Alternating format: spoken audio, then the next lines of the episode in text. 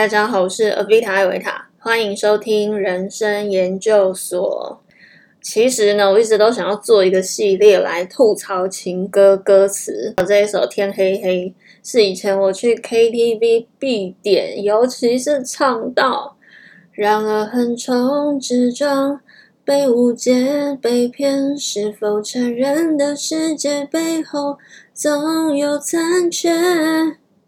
我现在来看这句话呢，认为我的心态又可以用不同的角度来解读了。这应该是以前我常常会有的心情，因为我都是那个无条件愿意相信别人的那个人，但总是被误解、被骗，然后又总是横冲直撞，所以就常常会觉得这个现实世界、成人的世界很残酷。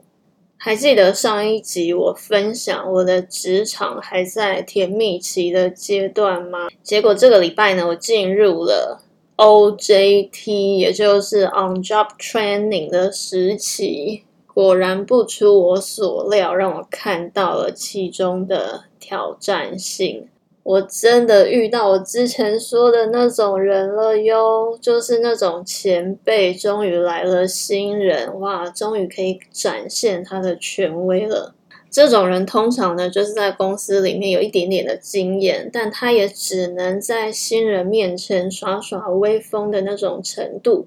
说到这种人呢，我就会想到我看过很多有关集中营的书，当中让我读到，让我对人性的黑暗真是叹为观止的一个点，就是很多经历过纳粹集中营的生还者，他们后来描述。其实，在集中营里面最凶残的，不一定是大家想的加害者——纳粹党的人，有很多呢是最早一批被抓进集中营的犹太人。那为什么纳粹没有杀害这些犹太人呢？就是因为要留他们下来，利用犹太人残害犹太人。这一些逃过一劫的犹太人呢，又在这样的制度下得到了一点点的权利，因此他们反而变得是更凶残的一群人。因为在他们上面呢有更大的权威，所以他们紧紧抓住自己得到的一点点权利，借由欺压下面的人，让自己获得更多的生存空间。有关于这一些呢，有兴趣的人可以去读读看一本书，叫《夜》，这个“夜”是夜晚的“夜”，纳粹集中营回忆录，或者是你可以去看另外一本，也是我的爱书，它其实是一本小说，叫《使女的故事》。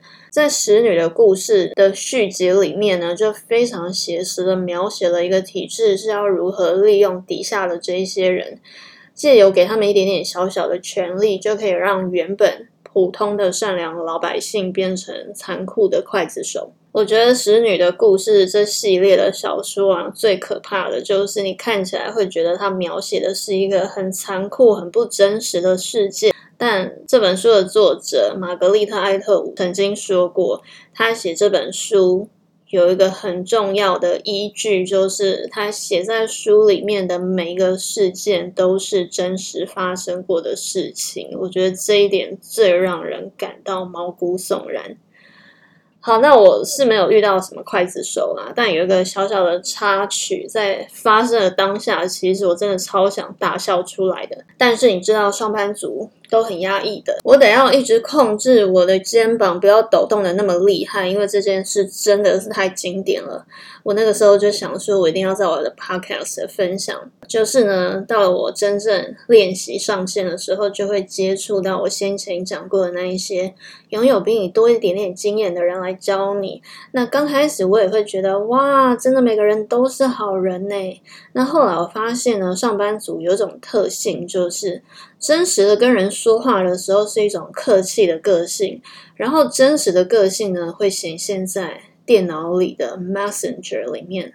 他可能上一秒还很客气的跟你说“这样知道吗”，然后回到自己的位置上，立刻传简讯给自己的熟人说他感觉不知道要干嘛。诶那我怎么会知道呢？因为这个人一教完我，一回到自己的位置上。就把他要传给别人的这一则讯息传给我了，我真的是觉得太好笑了。你不晓得宇宙都会帮我的吗？我从以前就是那种愿意百分之百的相信每一个人的人，然后呢，宇宙应该是常常看不下去，我怎么会这么蠢，都会直接让我看到那个人的真面目。而且一开始我就觉得奇怪，因为他一回到自己的位置上，就传给我说：“是哦，好吧，这就是跟熟人讲话的态度啊。”如果是以前的我，我就会立刻好心的回他说：“你传错喽。”但因为现在经过练习，回话之前或说话之前，我都会先深呼吸，想想这句话需要说吗？所以我那个时候只是在想说：“嗯，他应该等一下就会立刻自己发现了吧。”殊不知他又传来了这第二句话，他感觉不知道要干嘛，那不就很明显是在说我吗？所以我看到之后，我就超想笑的，我就回他说：“Hello，你传错讯息喽。”然后我超级期待他是要怎么回的，结果呢，他说：“哦，没有啦，我是在问说有没有要给你工作，你们自己觉得这个逻辑有通吗？因为他才刚跟我说完这一份工作，诶然后我就回他说：“好哦，那如果我不晓得要干嘛的时候，我再请教你喽，是不是非常酸？”就我其实认为，你们不要以为自己在台面下说了什么，别人都会不知道，好吗？而且你真的要相信，宇宙都会帮我的。这两天呢，我刚好在读威廉·福尔曼的《穷人》，他是一个纪实类的作者。那这本书呢，是他到生活环境比较艰苦的地方去采访这些需要为生活挣扎的人，在社会底层生存的人。我刚好看到这一篇呢，是在他去阿富汗的章节。刚好又对应到最近塔利班的时事，里面描写在阿富汗生活的女人，她们对于塔利班的想法。其中呢，我看到作者这样写了一段话：文化跟诗词一样，都是透过限制去形塑 一个负空间，一个瓶子向内弯曲的线条，那同样也是一道正边界。简而言之，你我可能诠释为制度化依赖的东西，看在一名穆斯林眼里，却是一种宠爱，是一种尊重的表征。不知道大家对以上这段话的理解是什么？我简单的说，我读到的就是我们在一个体制外，在一个和我们不同的文化之外，看到这个瓶子当中，我们认为是被扭曲的。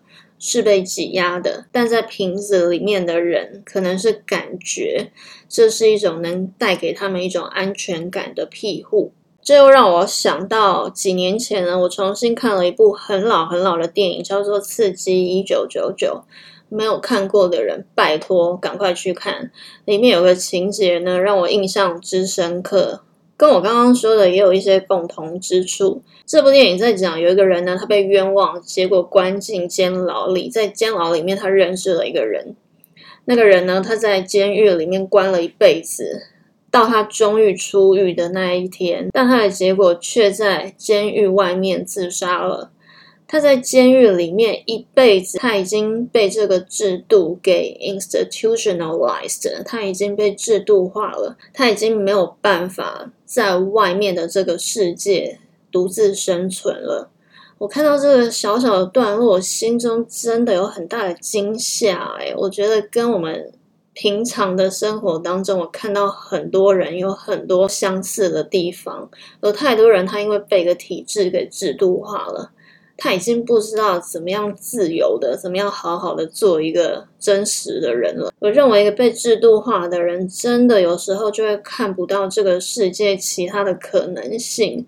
所以我常常的警惕我自己，就算进入了什么制度，也都要提醒自己，保有自己，保有自己的独立性。到目前为止呢？我在我的职场的观察记也让我理解到为什么我以前在教成人的时候，我没有办法理解他们的地方，因为成人就有很多上班族嘛。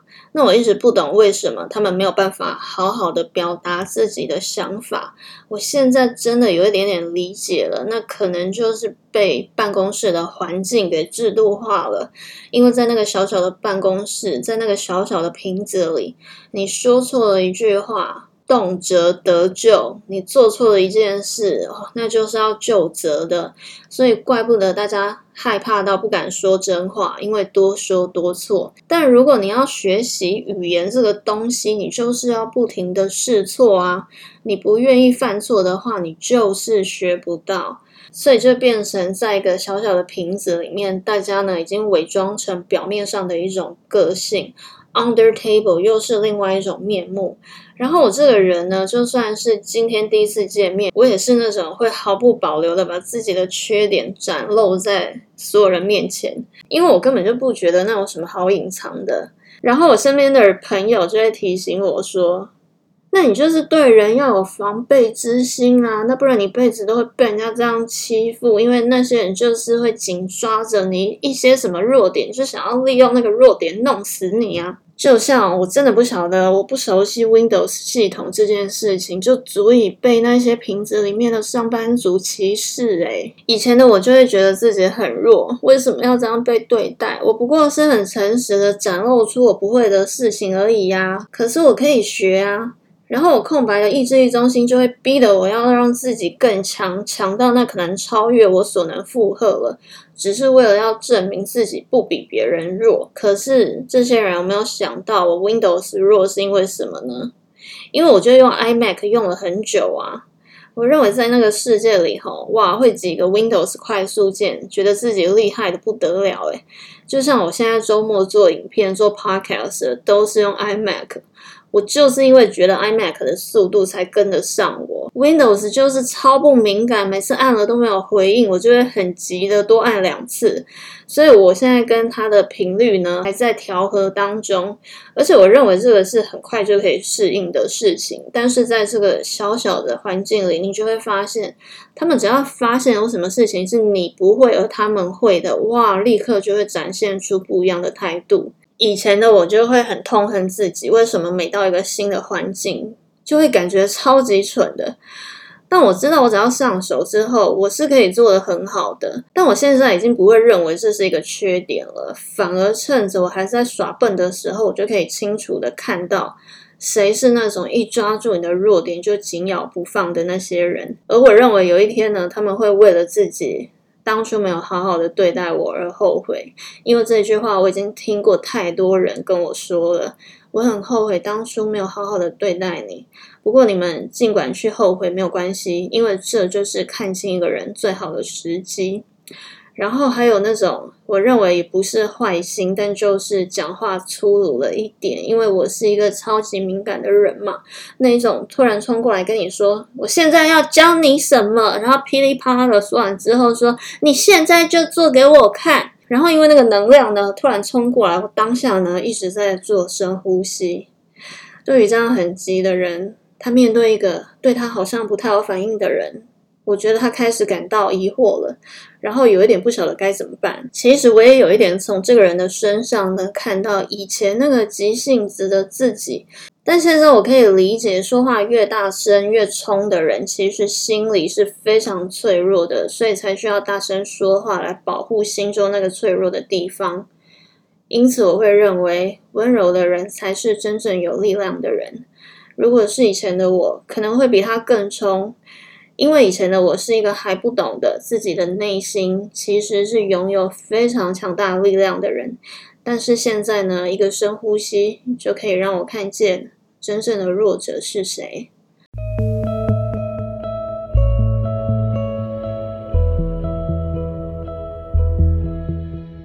仅有这些呢，我也一直在面对自己心中最深的恐惧。我在我另外一个 podcast 艾维塔的英文阅读笔记，正好就讲到恐惧这个章节。我发现很多人心中有一个共同的恐惧，就是别人会怎么看你？别人是不是会因为我的 Windows 不会就把我贬为贱民？这些听起来都很像是人类图的空白头脑在非我的状态。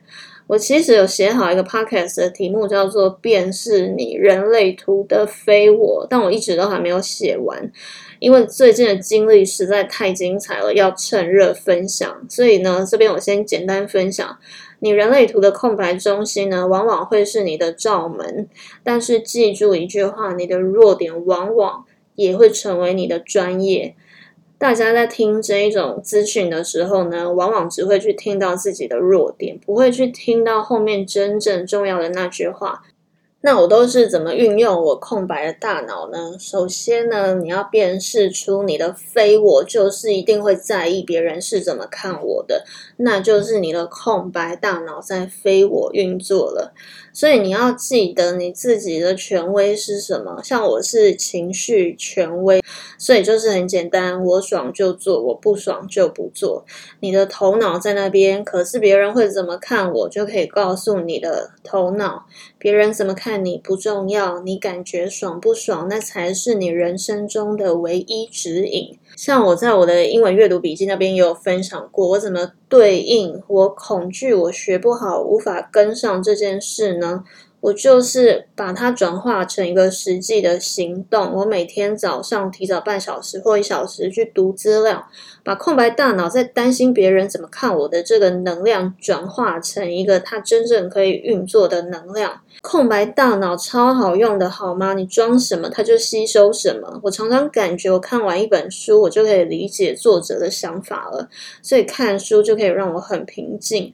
但在面对人的时候呢，有时候会不小心装到。一些非我的想法，就是这个人是怎么看我的？他是不是觉得我很笨？那就面对你的恐惧啊，你就把这世界当成已经是最坏的状况了。我就告诉我自己，就算全公司的人都觉得我很笨也没有关系，因为我的空白大脑可以完全的吸收现在每个人会的东西。